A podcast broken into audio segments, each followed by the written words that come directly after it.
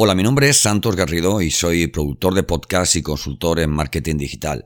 En primer lugar, querría agradecer esta invitación que me hace Pro Despachos para colaborar con su podcast con este contenido que, que solo tiene un objetivo, mostrar qué salidas o qué posibilidades tiene un despacho profesional para difundir su propuesta de valor, para ampliar su, su cartera de clientes y qué formatos pueden ser en este caso los más importantes, ¿verdad? Muchas gracias por escuchar este podcast de Podespachos. Tú y todos aquellos que confían en nosotros sois nuestra razón de ser.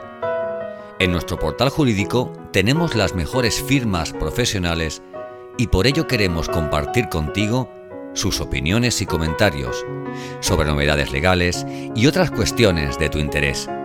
De esa forma, estarás al día con las y los mejores profesionales.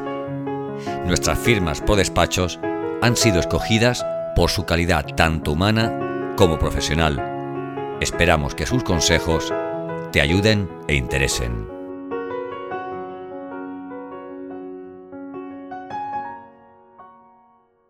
Bueno, los despachos profesionales pertenecen a un, a un sector plagado de profesionales formados, preparados y, y, cualificados.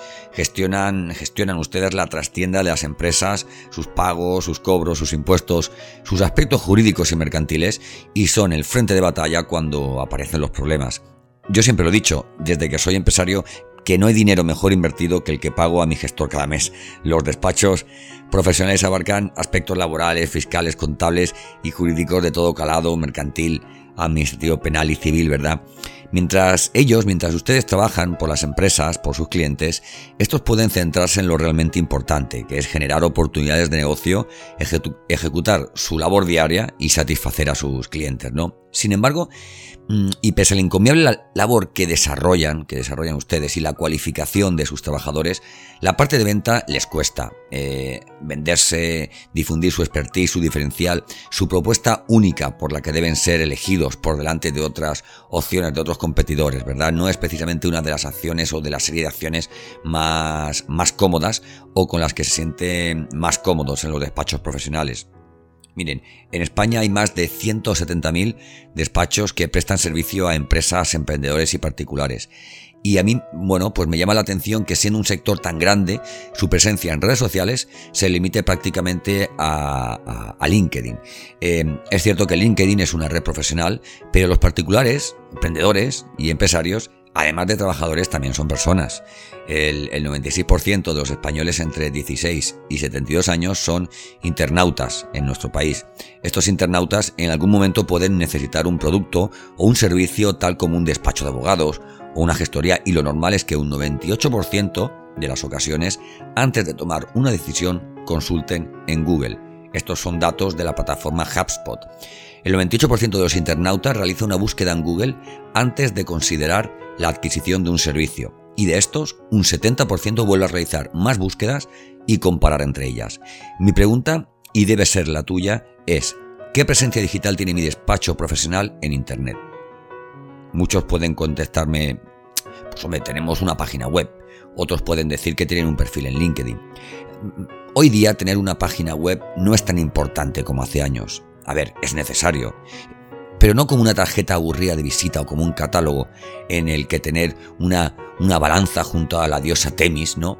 Y que este sea el indicativo de autoridad, del expertise, ni de nada que se le parezca. Las páginas web están sobrevaloradas, hay que disponer de ellas, pero deben ser algo más. Una página web de un despacho jurídico debe ser una fuente de conocimiento desinteresado, la antesala del, del know-how ¿no? de un profesional o profesionales que pueden resolver cualquier problema. La página web de un despacho profesional debe ser, por tanto, el campamento base desde el que difundir que nuestro despacho es el más acertado para quien nos visite. Para ello, debemos crear recursos digitales, compartirlos y viralizar de alguna forma nuestro conocimiento. Debemos hacer todo eso por el bien eh, del futuro de nuestro negocio, porque ya no basta con, estar, sino que además, digamos, hay que mostrarlo y hay que difundirlo.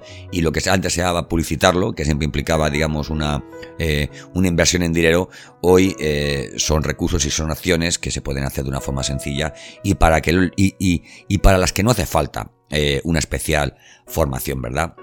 Entonces, bueno, eh, en nuestra página web podemos utilizar diferentes formatos digitales con los que llegar a nuestros prospectos, ¿no? Eh, un prospecto es un cliente que todavía no lo sabe. Un cliente que todavía no sabe que es un cliente.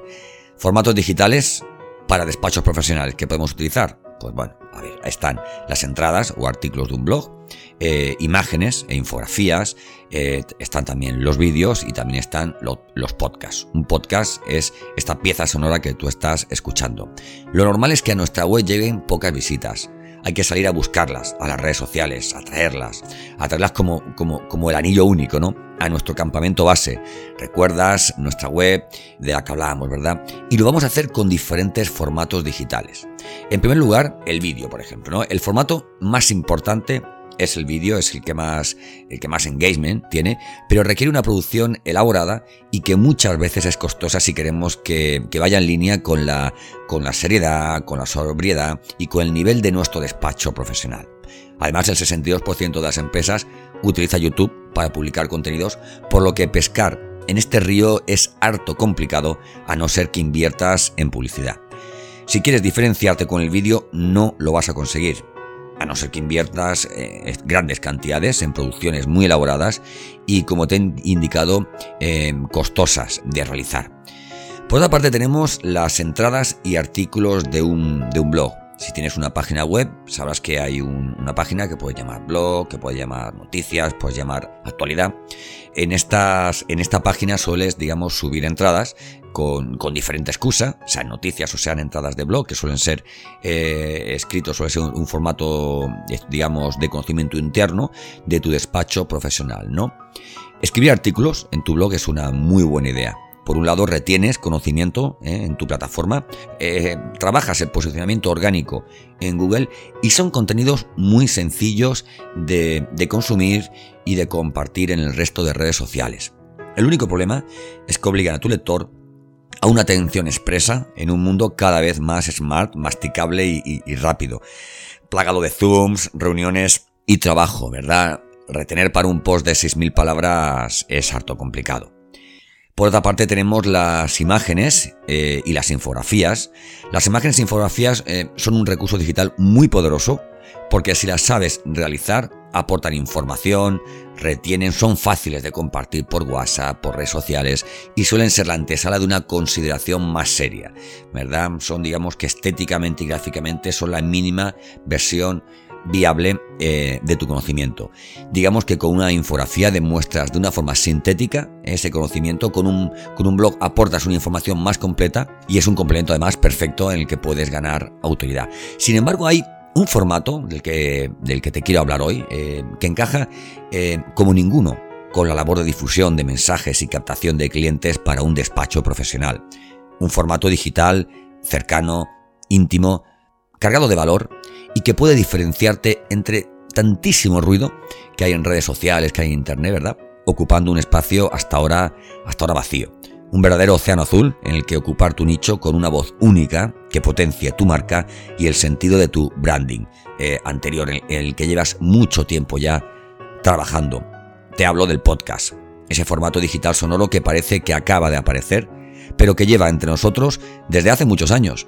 Verás, has acabado teniendo un blog, utilizas el vídeo y dispones de un canal de YouTube y compruebas a diario cómo tu competencia más exitosa se sirve de estos formatos para llegar a tu clientela. O sea que muchas veces decimos, oye, no vale de nada lo que estoy haciendo. Porque tus clientes ya no aparecen por la puerta, sino que hay que salir a buscarlos. Según eh, este estudio de HubSpot del que te hablaba al principio, acerca del 98% de clientes que cuando sienten una necesidad realizan una consulta en Google, pues de ellos un 70% vuelve para comparar propuestas. Y tú no estás ahí. Te he hablado a lo largo de este, de este capítulo de todos los formatos de los que puedes servirte para llegar a tu fuente de negocio en la actualidad.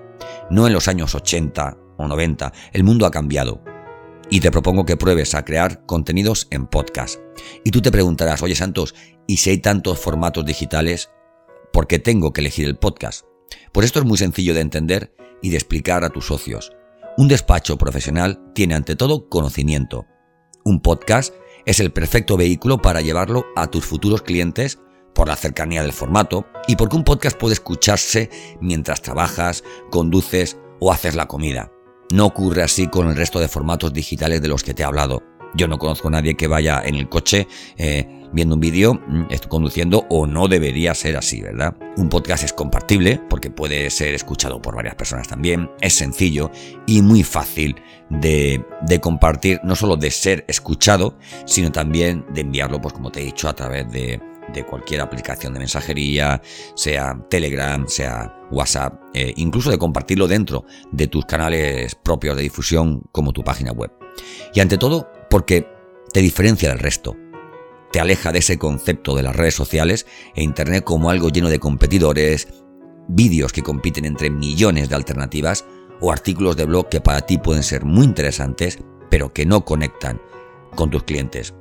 A diario trabajo con empresas y profesionales que han decidido posicionarse con este estupendo formato. Disfrutan creando el contenido y dejan una huella sonora en el ecosistema del audio en plataformas como Spotify, Apple Podcasts, Google o Amazon. Este mismo podcast que ahora escuchas es completamente de nicho y va dirigido a profesionales como tú que tienen un despacho profesional y eso hoy día es sinónimo de vanguardia. Tú, que eres un profesional que ha superado crisis, pandemias y las dificultades del día a día de un despacho profesional, que sabes de la necesaria digitalización de tu puesta en escena, Tú puedes escoger el camino que la mayoría escoge o fijarte en aquellos que llevan años innovando, creciendo y liderando su nicho como el Grupo Amado, por ejemplo. Un despacho profesional es un negocio que requiere una excelencia en todos sus procesos de negocio y el mundo digital ha supuesto un reto para todos los negocios, incluyendo el tuyo. Ya no funcionan las vallas publicitarias ni las cuñas de anuncios en la radio. La gente ahora recuerda lo que ve en Internet. Si quieres ser recordado seducir y atraer importantes oportunidades de negocio a tu despacho profesional, es el momento de que formes parte de la industria del conocimiento con un podcast.